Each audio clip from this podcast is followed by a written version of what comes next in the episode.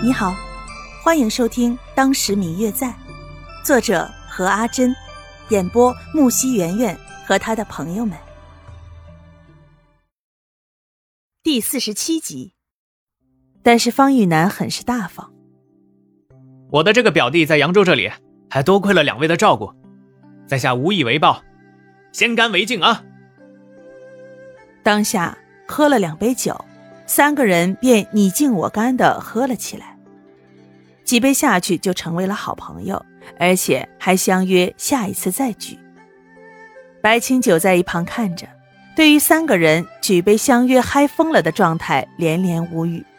他自顾自地吃着菜，同时也对方玉楠的交友手段大开眼界，自叹不如。之后几次四人闲来无事的时候也会聚一聚。虽说这寻逸轩的茶楼生意有一段时间是因为白清九与宋清灵的事情不算太好，但是后来也因为这件事，很多人都慕名前来，想要看看这位白公子长得什么样子。茶楼的生意可谓是忙得不可开交，因此白清九每天都会去茶楼帮忙。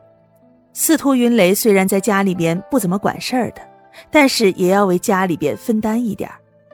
这段时间也是忙得不可开交，于是方玉楠除了在有时候帮助白清九之外，大部分时间都是与宋清灵混在一起，不然就是在扬州城和他的某个哥们儿一起，在这个扬州城里倒是混得风生水起。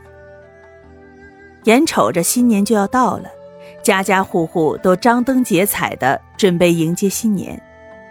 白清九的院子虽然只有两个人。却依旧打扮得喜气洋洋的，下人们在过年前便按照惯例回了家与家人团聚。司徒云雷考虑到这一点，特意邀请白清九与方玉楠与他们一起守岁，却被拒绝了。宋家也送来了请帖，也被拒绝了。白清九与方玉楠两人在过小年前便差下人准备好了一切。平时都有司徒府的下人们过来打点好一切，只是在守岁的那天晚上和大年三天不在。守岁的那天晚上，白若秋与方玉楠两人早早的便让下人们准备好了一切，吃了晚饭之后，便让他们回家去了。两个人细细打扮了一番，白若秋穿上了许久未穿的女装，两人坐在房间里等着守岁。时间还早，天还没有完全的黑掉，整个小院儿全部都点上了灯，映得院子里雪白一片。当下两人心性大发，想起小时候在一起打雪仗的场景，便你扔我，我扔你的打起了雪仗。天空中飘扬着星星点点的雪花，落在两个人的头发上、脸上、肩膀上，然后。又消失不见了。两个人一直玩到精疲力尽，像小时候一样，一起倒在雪地里，不愿意起来。过了很久很久，好像世界时间都快静止了一般。